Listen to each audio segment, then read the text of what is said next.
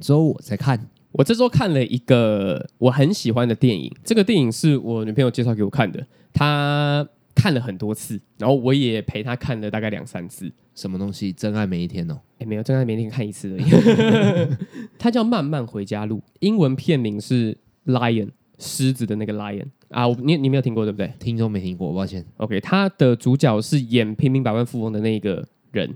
呃、你有看过平《平民平民百万富翁》吗？哦，我还是没有，也没有看过。但火车的那个嘛，对不对？搭火车去参加益智节目的那个，就是你答题然后赢奖金那种。对对对对对，啊，那是《平民百万富翁》啊。我看的是《慢慢回家路》，啊，主角是同一个，但是两个故事完全没有关系。唯一有关系的就是主角都是印度人。然后我觉得这部片还蛮推荐给大家看的，它的叙事手法非常含蓄，然后也是哦，我女我女朋友真的是哭到一个爆。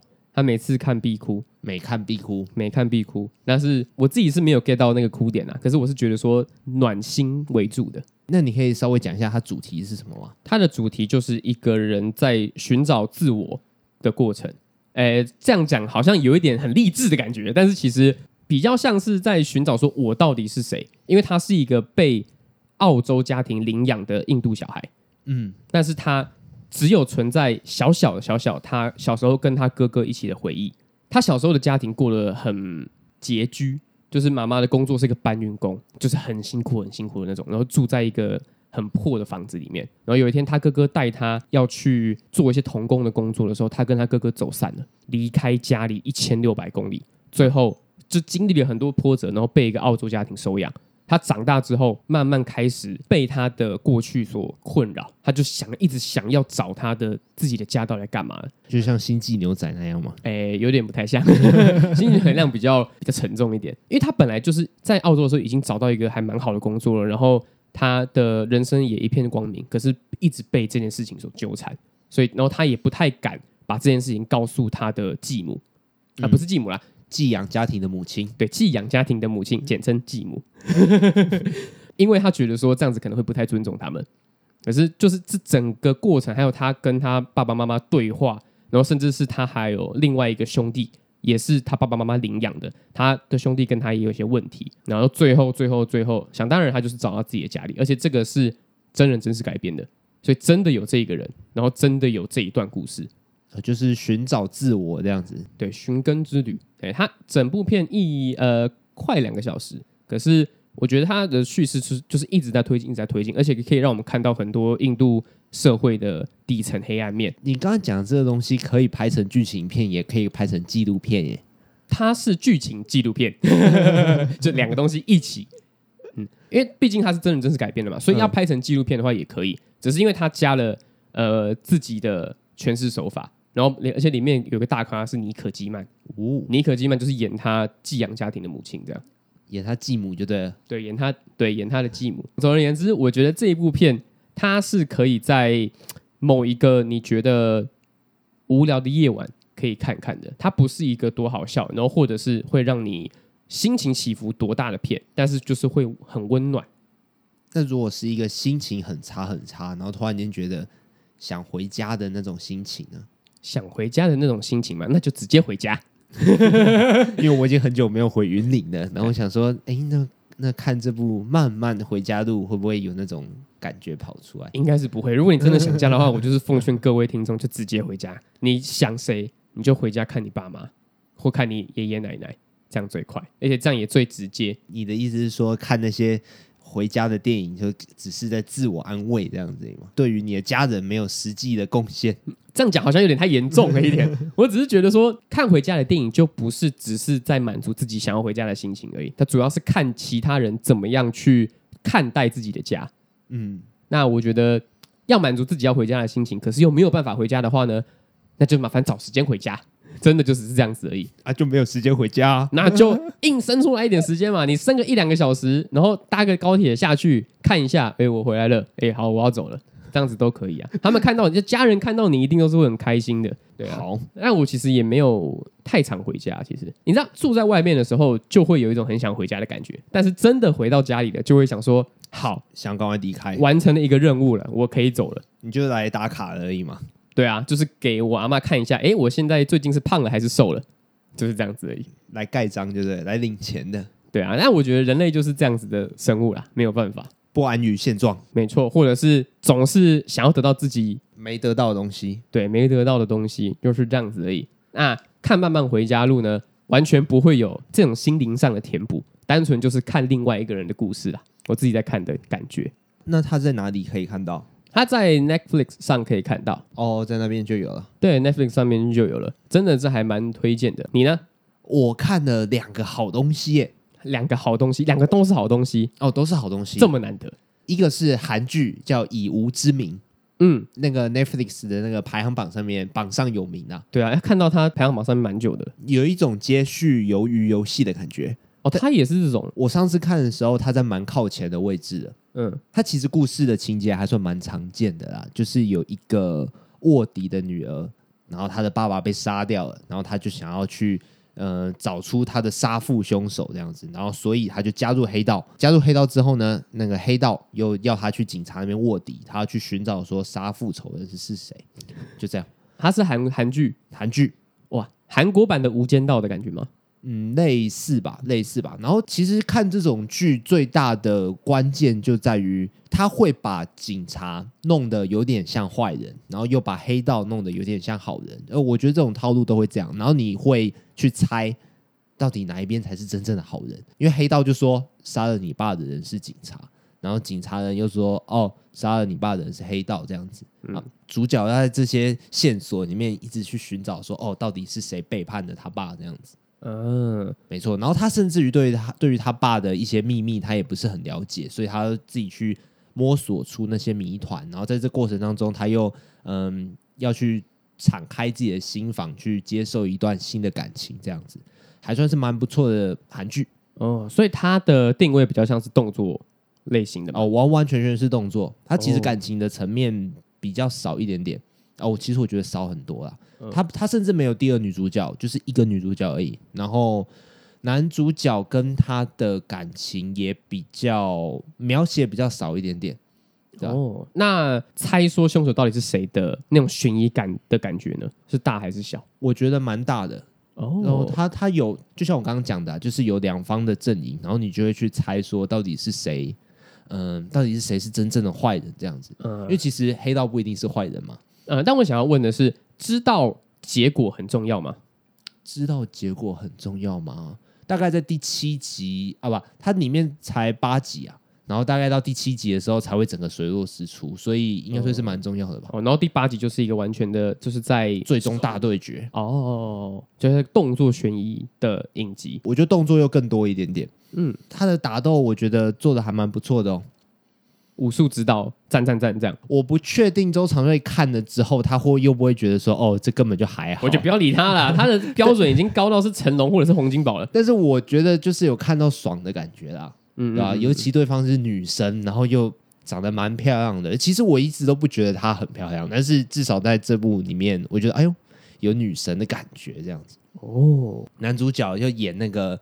黑道老大，他说：“哦，干超帅的哦。”男主角是黑道老大，有两个男主角，一个是黑道老大，一个是跟他谈感情的。呃，黑道老大那个比较像是义父，但是他们之间的感情又有一点点的不一样，又有一点点的不像是父女之间的感情。他们没有明讲，但是我觉得有一点点暧昧。真正跟女主角谈感情的是另外一个，嗯、呃，首尔的警察，他的爱情就占据了黑道还有警察这两边。但呃，他们不是三角恋呢，他们没有那么的狗血，他们的感情真的是，我觉得描写的东西真的很少。虽然有一些人在 Google 以无之名的时候会跑出那个女主角跟那个男生警察的那个情欲戏，哦，他对他是十八禁情欲的戏码，但是我必须说，那个那个场景在整部戏里面真的是非常的不重要啦，它只是其中一个场景而已。嗯，对他，我认为 噱头成分居多啦。他们的感情不是整部戏的主轴，呃，就是描写感情这件事情很收敛，但是一点都不含蓄。对，对对对，没错。好好好，那也是推荐给听众看。还有更推荐的，还有更推荐的，但是我认为真的是以无知名的接受度可能会比较高啦，因为我接下来要讲这个呢是脱口秀。哦，对，相对来说比韩剧的接受度还要再低一点点。对，应该比较少人会去无聊的时候会去点这个东西来看呐、啊。对啊，都是特别想要有一个理由想要去看，比如说，喂，听到我们的推荐觉得好看，然后才会去看的。没错，而事实上我也是听到别人的推荐我才看这部的。嗯、呃，对，我接受脱口脱口秀也是在 YouTube 上面有一些呃，比如说翻译影片，对对对对，一些 BC 啊，或者是。其他人翻的影片，看到 Bill Burr 或者是路易 C K，对，或是路易 C K 的小小片段，然后觉得他们个人魅力非常十足，然后才会找他们整部来看。要不然，其实看到一个脱口秀的片单在那边，其实也不会无聊的时候点进去。对啊，好，我我，但是我讲这个真的是还蛮推荐的。OK，是戴夫查普尔华丽最终回，嗯，他也是在 Netflix 上有的。Dave Chappelle 他被称为算是这个时代很成功、很成功的喜剧演员，嗯，跟台湾的乔瑟夫一样嘛。然后台湾有更顶尖的吗？台湾、呃、台湾有更顶尖的吗？我们这样说出去好像不太好。呃，尖 就是以知名度来讲的话嘞，以知名度来讲的话，应该是伯恩那个水准啊，啊，对吧？但是以技术来讲，我认为他又更高干。OK。他的这个华丽最终回，我必须说，他有一定的观赏的门槛。嗯，就是你可能要懂一些美国的文化，甚至于是美国政治、美国当局的一些现况。嗯，然后甚至你要看 Dave Chappelle 他以前的演出，因为这个华丽最终回呢，呃，前半段他可能讲了一些性别，讲了一些黑人的主题，然后后半段讲了一些他以前的段子。有讲一些歧视女性啊、歧视平权的一些笑话的言上的反思，嗯、呃，你听得懂吗？一层一层一层一层。哦，我觉得那个超那个有那个有一点点复杂啊，嗯、然后又有一点点观赏门槛。我老实讲，我在看前半段的时候有一点点看不懂。OK，就是观众笑，我才会意识到说，哦，好，哦，原来这里是笑点啊，这是笑点这样子。因为我觉得台湾的共鸣可能会比较少一点。嗯。他不像那个 Kevin Hart，他讲的东西是一个普世皆有的一些议题这样子。但是那个 Dave Chappelle 他的华这个华丽最终回，他做的更好。嗯，我不知道我看脱口秀会有这种感受。嘿，我们常常讲到一件事情，就是哎，我们的喜剧可能就是悲剧的另外一种呈现方式啊，或者是说。悲剧加上时间等于喜剧哦，就是喜剧其实是悲剧的另外一种呈现方式。你只要经过不断的转化，但是他真的在华丽最终回的时候，你真的感受到他把一个悲剧直接搬上台面，你会感觉到很赤裸哦，就是情绪勒索观众的感觉吗？情绪勒索观众，我不会这样形容啊，但是他又在两三句话的节奏之内。又制造笑声出来，这个除了他的文本、他的稿子写的非常好之外，他的表演功力也一定是非常高的。嗯，但是你在讲的这一段是不用门槛的，不用门槛，因为他前、嗯、他前面铺垫做的很足，他前面嗯，这个我不方便讲太多，但是他这个是讲了一个他实际发生过的事情。他讲一个经历，他自己讲一个故事就对了。OK，这可能这你不需要了解美国怎么样怎么样，你也你也会懂这个笑话、嗯、啊，你也会懂这个故事。嗯，对。然后我就会觉得，哦干，原来脱口秀可以做到这种程度哦，啊，就是很享受他的表演。没错，我们在看脱口秀的时候，你可能会得到九分的笑声，然后九分笑声之后，剩下一分可能是你对于他这个笑话背后的一些反思。嗯，但是他。这次可能拉到了五五坡哦，就可能没有那么的好笑，嗯，但是那个震撼的感觉非常有，就是你在看的当下，你会感觉你的脑袋一直飞快的运转什么东西，没错，嗯，但是那个氛围其实不是很低迷的，哎，对对对对，他他他的表演功力是真的很强啊，就是他真的在讲一个真正的悲剧，嗯，但是真的到那个全场鸦雀无声。大概五到十秒之后，他又可以制造笑声出来。嗯，你想要突然间把场子搞砸，这个谁都做得到嘛？就你你在你在随便一个大笑场合，突然间讲说：“哦，我的谁谁谁家人挂掉了。”然后大家就静默的看着你。但是你讲那个什么意思？对对对对，没错。但是你要把它拉回来，那那一瞬间，我真的就觉得哦干强。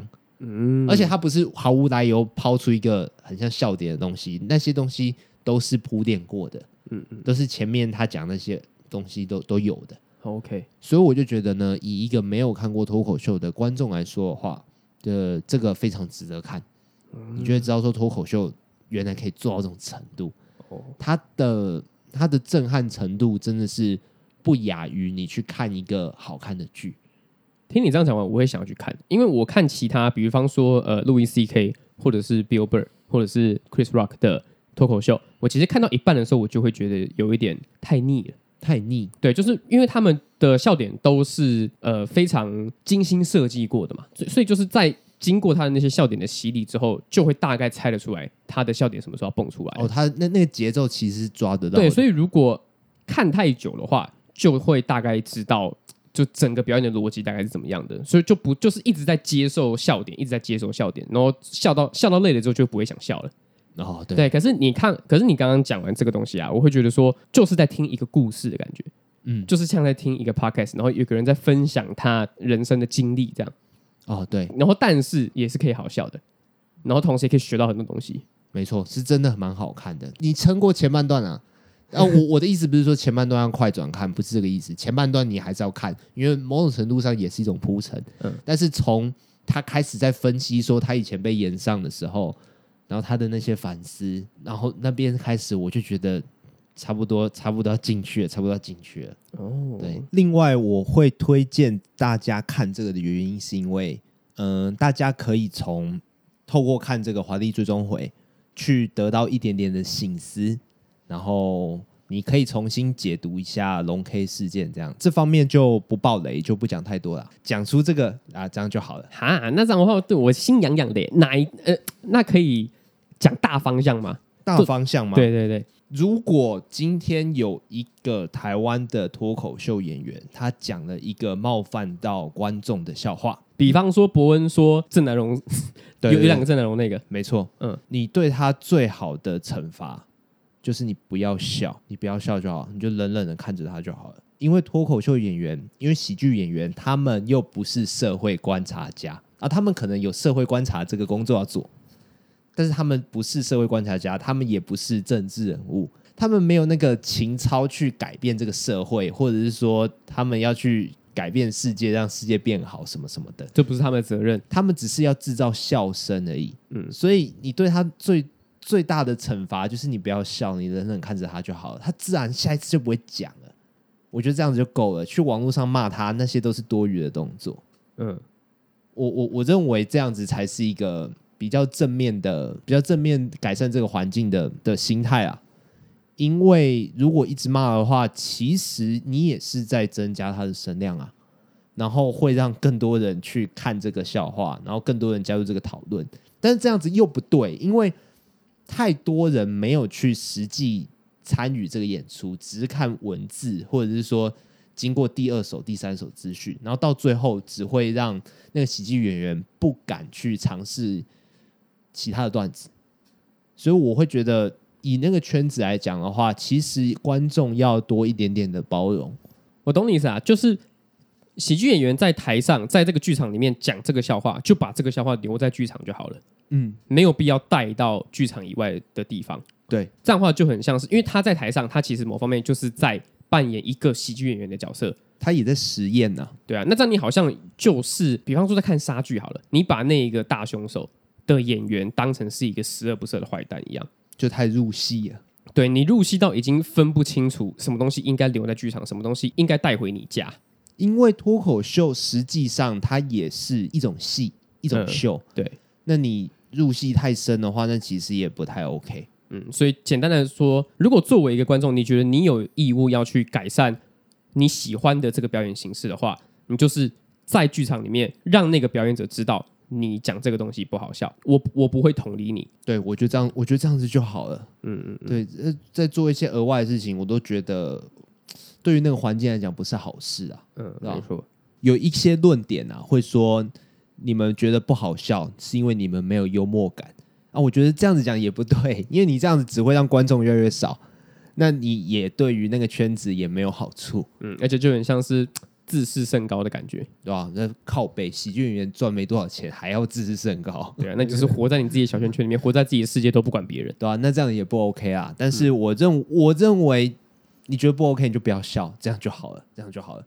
然后喜剧演员他也要去理解说他自己有那个有有那么一点点免死金牌的感觉，就是他可以去刺探这个社会的底线在哪里，但是那个绝对不是可以让你任意通行的。你去刺探那个社会底线，为的是要制造更多的反思跟更多的笑声，嗯，而不是任意的去得罪别人。对，这个不是喜剧演员的初衷。啊，简单来说，我觉得那个 David Chappelle 的那个华丽最终回非常的好看，然后可以完美的呼应到我们刚才提的那些事情。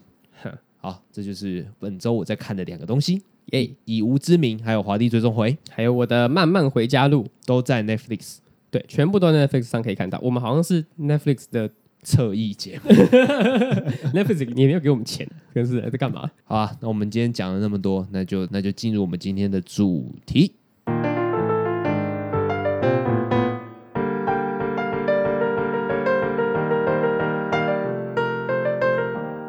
Hello，各位听众，大家好，欢迎来到山田在清，我是子瑜，我是善奇。今天呢，要继续我们上一次本来在讨论我的英雄学院，还有龙与雀斑公主没有讨论到的话题。哎、我们其实是有准备一个话题的，但是因为子瑜怨气满满，然后我也听得很开心，所以那一集呢，就直接全部都是在顺延一周。对，今天这一个话题，我想要讨论的是，我跟子瑜现在都已经是二十五岁，然后已经步入职场、步入社会的新鲜人。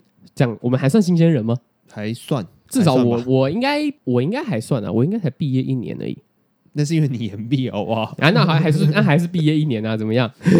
还算新鲜，对啊，还算新鲜呐、啊。那个肝也还是新鲜的，对对，还没有因为社会的一些洪流，然后就好像已经经历大风大浪的感觉了。小风小浪啊，小风小浪。因为前几天的时候啊，我下班之后去买东西吃。我会下意识的就去挑一些很便宜、很便宜的东西吃，就是吃东西这一个环节，好像已经不是在满足自己开心或快乐了，就好像只是在啊，我现在肚子饿，我必须要塞点东西到我的胃里面补充能量。对啊，虽然那个时候当学生的时候也会有这样子的感觉，因为好便宜然后又大碗的东西，就是我们学生族群应该要去摄取的东西，应该要去 follow 的东西。对啊，因为我们不管是学生时代还是现在刚出社会，累积的财富还有积蓄应该算没有很多。然后我们好像某一方面也不敢去花太多钱在吃上面，就是你吃东西你都还是要看价格。对啊，就是很拮据嘛。我会价格敏感者，比方说今天啊下班很累，好像可以买一个麦当劳来吃，我也不会。升级大薯，或者是再加一个麦克鸡块，我从来不这样做，真的。我在学生时代也没有的，加十块其实对我们来说负担有点小多，就是想说这个十块，如果我加十次麦当劳就一百块，有差，真的差很多。我就想说，是不是只有出社会，刚出社会才会这个样子？因为我，我现在想的是，如果我现在月收八万到十万。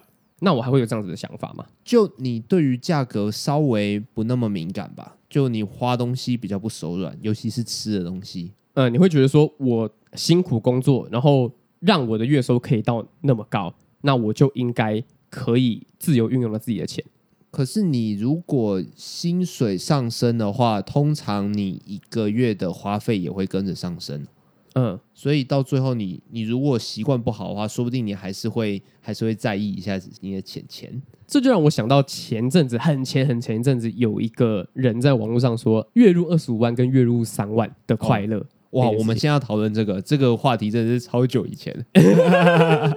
那个时候我们这个频道创立了吗？还没啊，那个时候我还在公司上班。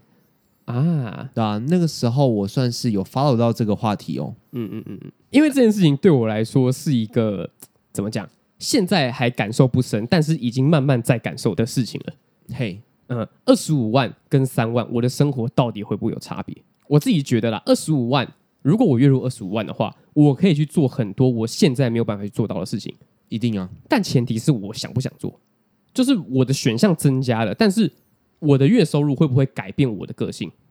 改变个性应该是有一点难呐、啊，但是会改变你的行为，应该会改变蛮多的、哦。没有，就是呃，个性个性怎么样会影响到你要如何花钱嘛？因为如果我本来就是一个物欲非常非常低，然后即便呃以前爸爸妈妈可能一天吃饭钱给我一百块，然后我如果没有花完那一百块，我其实也不知道我该把我的零钱花在哪里的人，那我就直接存下来。那很不错啊。所以我现在心里就在想，如果我现在已经觉得生活过得很快乐了，然后我现在突然得到个月入二十五万的工作，那我的钱就是一直放着吗？然后幻想文，我最爱这种幻想文了。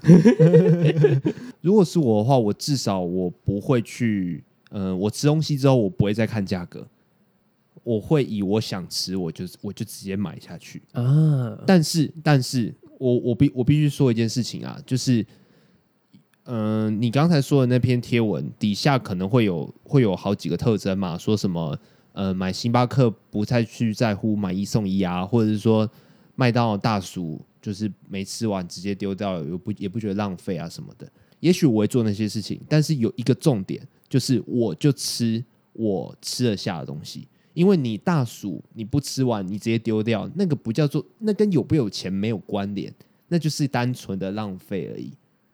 所以我会去买我想吃的东西，不管多贵，我就直接买一千块、两千块，我都没差。嗯，但是我都是饿了才会去吃，然后。点了就要吃完，我觉得那是一个基本的、基本的态度吧。我觉得不，因为我觉得你不吃完的话，那些都是浪费，然后才会显得你花那些钱很没有必要。嗯嗯嗯嗯嗯。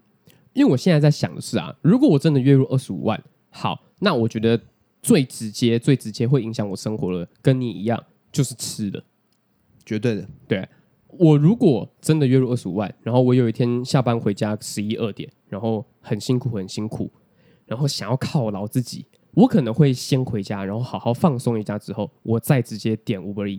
但是现在呢，现在目前我啦，我是骑车上下班的，当 Uber E，我自己是，我只是当我自己的外送员。我我会去在意啊，如果我回家点 Uber E 的话，我要再花三十块到六十块的运费，运费对我来说就是。如果我回家可以直接经过我想要吃的东西的话，那我就会直接去买，何乐而不为呢？对啊，但是如果啦，我真的经济上是无余的，那我可能会不在意这个三十到六十块，会以我自己的舒服跟开心为主。哦，对，我我觉得我现在的状况比较像是，我有时候会迁就我自己，迁就我自己要不要花那六十块的运费。但是我觉得你这样想算是合理，因为。以我们这个年纪，还有我们这个工作能力来讲，我们的时间根本不值钱。嗯，我躺在家里，嗯，我我花这个六十块钱运费，在这之中，我可以得到一点点的休息，然后我透过那个休息，我说不定可以去赚更多的钱。那赚的那个钱远超过六十块钱哦，那这样子花六十块钱那个运费就合理，就就赚。但是我现在根本没有那个工作能力，我没办法。休息几分钟，我就我就赚过那个运费。那我当然是自己当 Uber E 啊。以理性分析来讲的话，是我的话，我也会当我自己的 Uber E 啊。像我的手机里面根本没有 Uber E 这个 APP，你知道吗？他 真的假的？我要订 Uber E，我会借我朋友的手机来订，说：“哎、欸，帮我帮我订。”原因是因为这样子做很麻烦，而且会麻烦到别人，所以我除非真的很想吃，我才会订。啊，如果真的没那么想吃的话，那就自己去 Seven，自己去家里附近的地方买。就是这是我一个强迫自己省钱的方式。哎，比方说，比方说，我现在做我现在一样的工作，但是直直直接翻个十几二十倍。我们今天是幻想幻想文就对了。对啊，对啊，对啊，对啊，对啊。因为另外一件事情就是，那你如果你说你做二十五月入二十五万的工作，你你比如说你当个总统好了这种的，那工作压力一定是大到爆炸。但是我现在先不论工作压力，还有你付出的时间成本到底多少。你的意思是说，我们是直线起飞就对了？对，直线起飞。我说，我现在躺在家里就有钱赚。因为我当然可以理解你说的那个意思。就比如说，我当一个呃公司的执行长好了，可能随时随地都会有一个大案子，然后是直接用 LINE 通知的。我在家里我都还要工作，嗯的那一种。那那种就先暂且不论，因为我们还没有讨论到工作性质这方面的事情。嘿，单纯讲说，如果我现在已经财富自由了。那你要不要花这运费吗？对啊，就是心态上的转换来讲，又或者是说，今天我得到一笔一大笔遗产，这个东西就是就就不是我工作而来的嘛，无缘无故有一笔大钱，对，然后我这样除下来，我每一个月到我八十岁九十岁，我都月入二十五万，那我的生活形态上面，我觉得第一个我会想到的就一定是这个。可是如果是我的话，我可能还是会看情况哎、欸，因为我自己还是会觉得不要浪费啊。如果是真的。没有到真的超累的话，或者说餐厅就在家里附近，走路可以到距离的话，我不会去叫外送。是啊、哦，诶、欸，那你比我还勤劳很多哎、欸！我自己我是个我是个懒惰的人。我看过，我有一个朋友发现实动态，嗯，他家对面是全联，然后他叫 Foodpanda 帮他买全联到他家，哎、欸、哎、欸，对吧？Foodpanda 可以买全联吧？可以买全联到他家。我想说，干，超丢脸的，而且他还把整件事情发成现实动态。我觉得，就是如果如果是那个。那个 f o 达的外送员的话，一定会觉得哇，我在服侍一个大小姐。没有，我如果我是 f o 达外送员的话，我就我会觉得赚到啦。干，我这笔钱，我只我用走路就可以买得到嘞，我根本不用花我的汽油钱。但是我就觉得这个行为本身本身就不会是我会做的事情。但是我觉得这个行为有某一有某一个合理的地方存在。怎么？因为如果你第一次用 foodpanda 叫全联的话，价钱直接砍半的，就是它有个优惠嘛。这个东西是我们今天要探讨的东西吗？没有没有没有，我只是我我我我只是想到另外一个可能性，会不会有可能是这个样子？因为其实我家附近有个全联啊，但是我跟我女朋友得知，哎，用 foodpanda 叫那个，然后有个优惠码可以直接五折，然后我们还是叫了。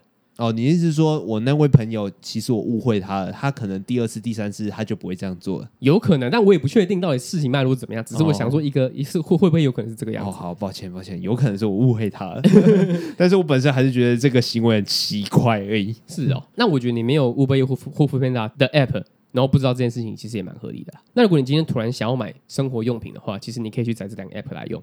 因为他们两个都有第一次买生鲜食品，然后就有五折的优惠。等一下，你是要帮听众夜配是不是？没有，只是这个是一个可以帮你省钱的一个小 people 啊。我自己觉得我算是很不会去 care 那些小小钱的人。如果今天有一个银行跟你说，你现在办卡的话会送你几百块钱的出资金啊，或者是什么什么的，我通常都不会被他们打动欸，因为我很去在意说我的手机的版面。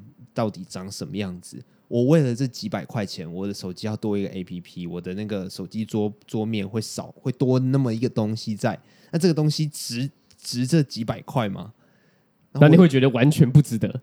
我会觉得完全不值得。就我对于这种东西有坚持就对了，就是我就觉得就就这几百块钱，你就是几百块，然后要打乱我的生活节奏，这件事情我完全不能，我完全没有办法忍受它发生啊。对啊，我就觉得我就不会这样子做，这、哦、这就跟我不会去，这就跟我我到现在也没有 Line Pay 是一样意思啊。为什么？因为我不想让我的生活过得太方便，因为如果过得太方便的话，那个钱那个进进出出就会变快，然后我就会觉得这样子我会无形之中浪费比较多钱。哎，可是这件事情我跟你讨论过啊，Line Pay 就某方面来说变得让你花钱更有节制。哎，现金的流动如果你不记账的话，你会那个流逝的感觉会比较快。嗯，虽然你在掏钱的那一瞬间，你会感觉到啊，我的一百块啊，我花了一百块啊，我花了一千块。可是那个感觉是你付钱的当下才有的，你走出了那家商店之后，你就没有了。可是 Line Pay 就是，或者是接口，或者是一些来来来来来行动支付，或是信用卡，你他会寄账单给你，然后或者是你想要看你的余额还剩多少的时候，你就是翻一下手机，你就可以知道，哎，我这个月大概花多少，然后我不能再花了。哦，我现在最多就是 Apple Pay 啊，嗯，我现在最多就是那个东西啊，Apple Pay 就是 Line Pay 啊。就我不要让自己的管道太多，虽然在朋友之间分账变得比较方便，但是我认为那个方便的程度还是低于我那个损失钱的程度。那我就是一个怎么讲行动支付之鬼，我就觉得什么东西都要用行动支付，我就会去比说，哎，这个 Line Pay 现在给的回馈，还有接口给的回馈，还是 P 叉 Pay 给的回馈比较多，然后我就会去选择优先用哪一个支付。我就是比较小家子气的人。哦，我我大概懂这些人的运作逻辑，可是如果是我的话，我不会，就是我我不喜欢让自己的卡太多，因为我觉得就就烦恼这些事情，某种程度上也是要花钱的。刚才你不是刚不说时时间不值钱吗？就我就自视甚高啊，你觉得你时间就是金钱这样？就我我不喜就我选择障碍啦，我不喜我不喜欢让自己烦恼太多太多事情，所以我就会让自己烦恼的事情越少越好。我大概懂你意思啊，就是你不想让自己生活过得。要想要想事情想太多，你只要想你的工作，然后你在意的事情就好了。哎，对对对对，我喜欢让自己想的事情越少越好。还有另外一件事情就是存钱，就是存钱。对，就是我对于存钱没有什么概念，我就是有多余的钱，我就直接存到我的户头里面，然后想说以备不时之需。我也不会想说，就是我一定要每个月留多少钱下来？哦，这这方面的话，我跟你相反。嗯，我拿到薪水之后，我直接先扣一笔钱在我另外一个账户，然后剩下的钱都是我这个月只能花这些钱。哦，哎，这样也蛮好的。我每个月拿到薪水的时候，先扣一笔当成下个月的房租，然后再扣一笔是我要存的钱。哦，然后我这个月就只花这些钱这样子而已。嗯，那你存钱是有什么目的吗？没有啊，没有目的啊，就只是哪一天想要买酷东西的时候，可以直接刷下去啊。哎、欸，其实我也是哎、欸，只是我跟你的习惯比较不一样。就是比如说哪一天我需要换手机或是换电脑的话，我可以运用这一笔钱，然后来当做一个对自己的投资。这样的感觉，我也是这样。然后如果硬要说要买很大的东西，比方说以后将来存房子的头期款，或者是车子的头期款这件事情啊，我自己有个小小的见解。哦，好，来，就我觉得啦，我自己是绝对不会买车的。哦，我大概知道你是为什么原因，是什么原因？我们先讲，先讲。好好好，因为我会觉得村车子是一个负资产，它在台北或者说甚至在台湾就是一个非常多余的东西。你从买下来的那一刻，钱就开始在扣。对，他买它就就等于说我要养它。就跟养一个宠物的感觉是一样的，养一个人类，对啊啊！第一个，我买车子，那我一定先要有车库嘛。如果没有车库的话，我就必须要忍受我的车子每一次都一定要有停车位。嗯，然后再来就是它的保养费，还有它的税什么的，全部都要算在那个车子的价值里面。干，我应该先把那个纸条压在那个桌子上的。我觉得这应该是大部分理性分析的人都会讲出来的话了。我觉得啦，即便我真的以后工作可能会需要外地跑。应该还是不需要用到车子，因为台湾的交通其实真的是还蛮发达的。如果我说我真的要跑中南部的话，我坐高铁就好了。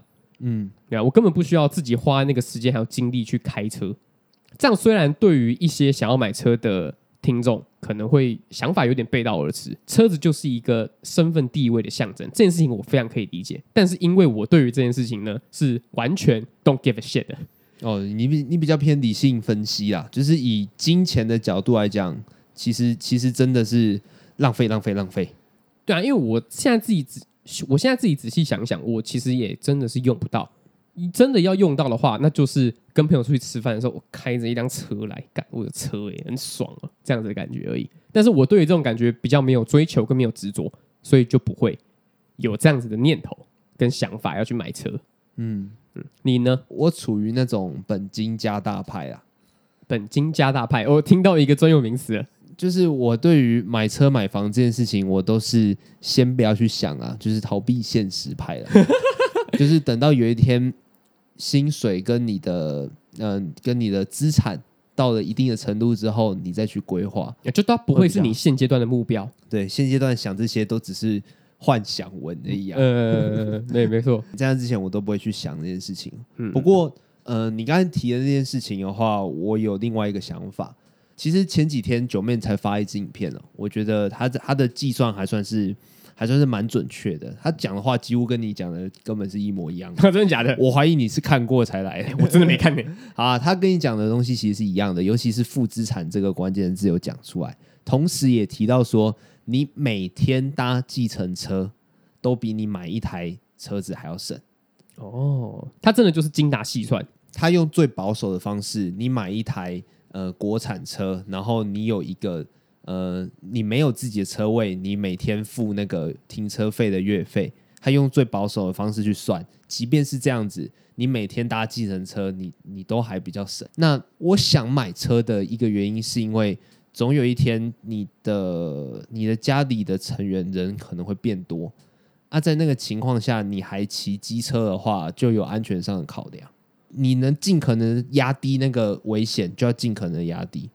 所以在那之前，在那之前有一台自己的车子的话，其实是一种保障。就以以这个方面考量的话，我会忽略说，哦，我真的会花比较多钱这件事情。对，因为就是我永远都把自己当成一个。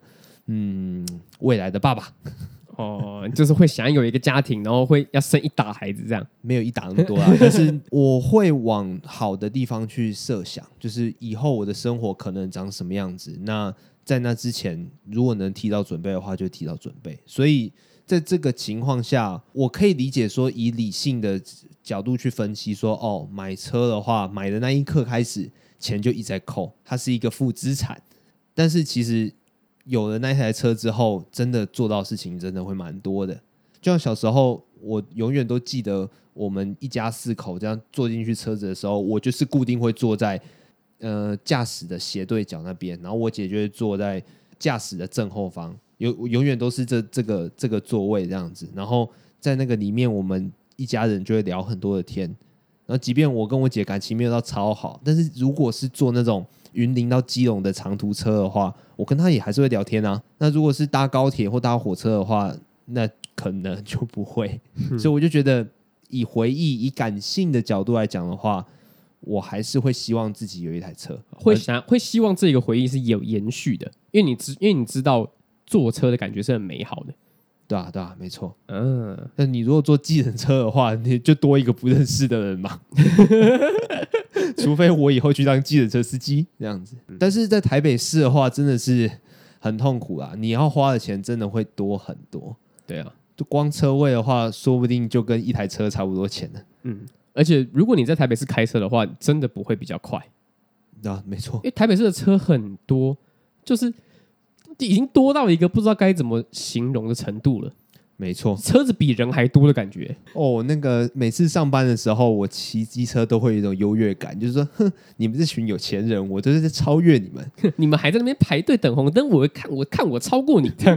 我跟你讲，但是到下雨的时候，那个情况就反转过来。哦，下雨会觉得说坐车真的很爽。下雨的时候，你会觉得你骑机车怎么那么卑贱呢？真的，我就是你有被你有被那个水洼它砰颜色过吗？干，我有那个超。可是那个超难过的，当下会很想吼那那个驾驶。可是理性好好的想一下，就觉得说，干那也不是他的错。我自己是这样子啊，就是在骑到一半的时候 说，干你啊鸡歪。然后可是真的想的时候，会觉得说，哎，他也不知道那边有个水洼。那个下雨天那个冷水哦，还是浇不熄那个怒火，你知道吗？